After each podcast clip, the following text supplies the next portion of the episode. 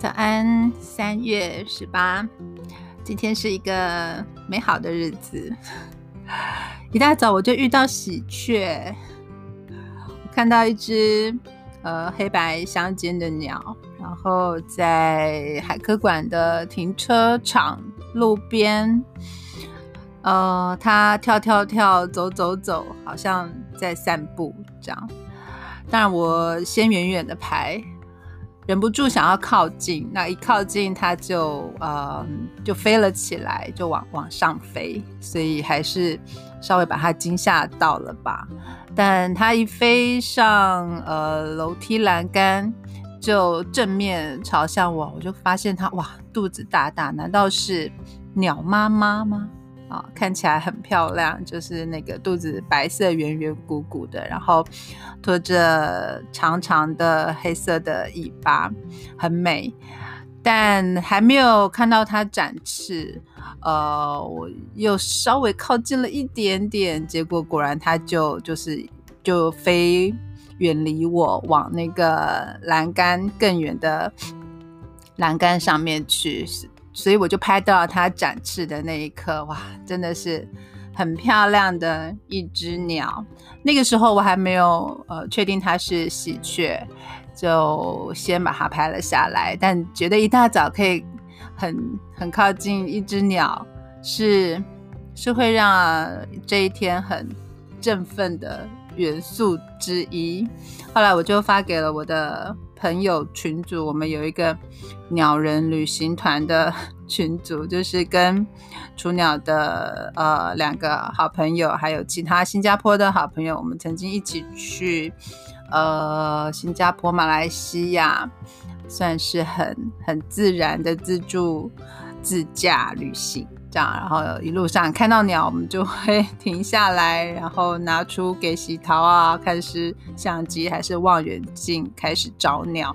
曾经那样子的旅行过，所以我们这个群组就叫鸟人旅行团。然后把影片，我们这些人就是有有遇到鸟的影片，都会那个发出来，互相那个炫耀一下。于是我就把影片发到群组，问是喜鹊吗？他们就回答我说：“是哦，是喜鹊。还有什么比一大早就遇到喜鹊更开心的呢？这是象征着会有很喜气的一天。所以今天也是跑步了，在 IG 上发了有日出、有海浪、有天空的倒影。”那日出呢是很惊艳，呃，出门的时候没有预期可以遇到日出，因为今天听说要变天，阴阴的，这样灰灰的。但呃，我看到一点点亮光在海面上的时候，就已经拍了照。再往前走，后来就想拍一些自拍照，突然在自拍的时候看到后面，哎。有一道光，哎，是一个光点，很精准的打在海面上，亮亮的，伪装成那个太阳从海平面浮出来的那个样子。那看，就是如果拍照的话，很像，很像是太阳正要浮出来，其实不是，就太阳已经在云里面了，只是呃，有时候被遮住，有时候会露出脸来，但它打在海面上的那一道光。却是实实在在的，然后圆滚滚的，然后亮的、晶亮的这样子，很像很像一颗太阳正要浮起来，或者是像那个夕阳的时刻，一颗金黄色正要掉到海里面去的那个感觉。所以整个海面，呃，把它拉近的拍，也是有一个呃金光闪闪在海面上，呃，闪动着，很像。那个夕阳的那个假象，好，这是我今天早上出门遇到的美景，让我觉得呃很幸运啊，很幸运的元素，像遇到鸟啦，呃，遇到很很美的日出，哈，遇到呃很美的浪花拍到石头上，大概这些元素都会让我觉得这一天即将呃。是象征着幸运，呃，会很顺利，就是应该会得到很顺利的一天吧。刚好今天有个朋友生日，所以我一大早就把这个日出的美景发给他，给他问候早安这样。然后他就看看到我的照片，说我怎么穿这么多？说我我去晨跑，怎么会穿这么多衣服呢？确实，今天还是穿着外套跑了半程，大概到后来回程的时候有有脱掉，然后因为实在是流太多汗了。但是前面虽然有日出有阳光，其实我就会答他说，海边早上还是蛮冷的。呃，今天是准准时在六点的时候跑跑步开始，虽然呃天气渐渐的回暖，没错，但清晨还是还是有很很凉的那那一刻，所以不太敢掉以轻心，我就还是穿着嗯鲜艳的外套，然后一直跑到海边。啊，所以今天也发了一些叫什么动态。我大概把一些自拍照啊什么就会发到呃脸书的现实动态上面，所以呃有时候不太不太放自己的大头照在在脸书公开的时候，就放一些在动态上。那大家想看我讲的这些话的那些画面的话，好。可以一方面从脸书，另外一方面也可以从 IG。IG 的话是 N 的 Working。我大概这一系列的自己的作品都都是用这个网址，就是包括 IG 是用 N，然后有一个点，后面是接 Working。剩下包括 Anchor，包括 SoundCloud。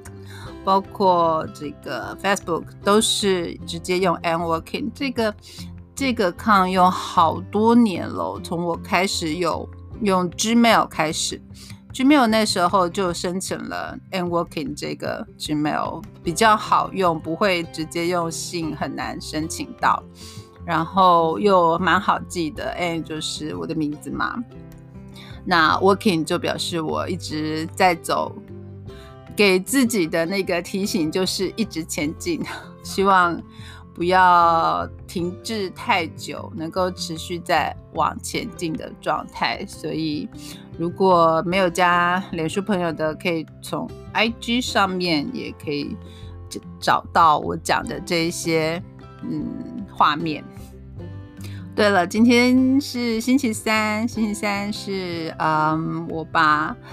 呃，欢迎光临安书宅的这个 podcast 上传的日子，嗯，已经事先录好了，所以顺便来推销一下。如果你是想要听多一点跟书有关的内容，而在这里找不到的话，呃，你可以到 SoundCloud，就是 S O U N D，然后 C L。C L O U D 吗？好，就是声音云朵。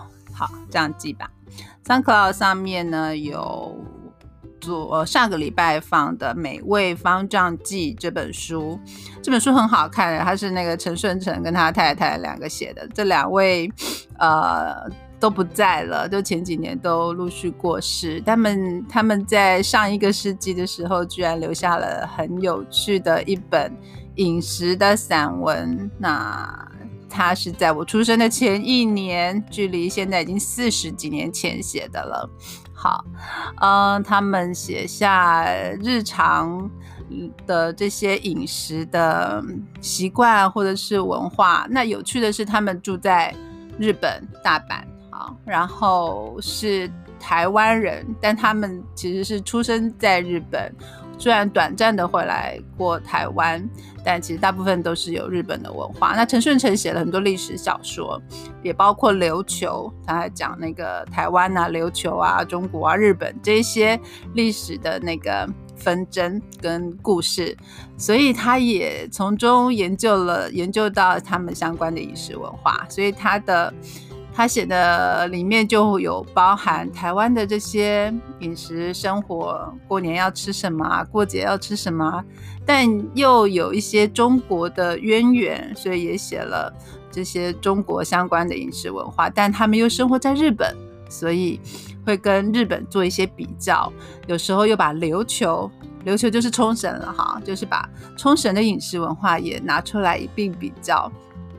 所以这本书我还蛮推荐的，它前几年出版的，但是是在四十几年前写作的，然后整个写作的呃笔法，那那个文采都是我很想学习的。那这个礼拜会上的另外一。今天会会听到的是发酵文化。我最近在写饮食相关的书，所以都读这方面的。今天的发酵文化也是我觉得读起来很很容易读，虽然它是一个科学人杂志的记者写的，所以他有放很多科学研究进去。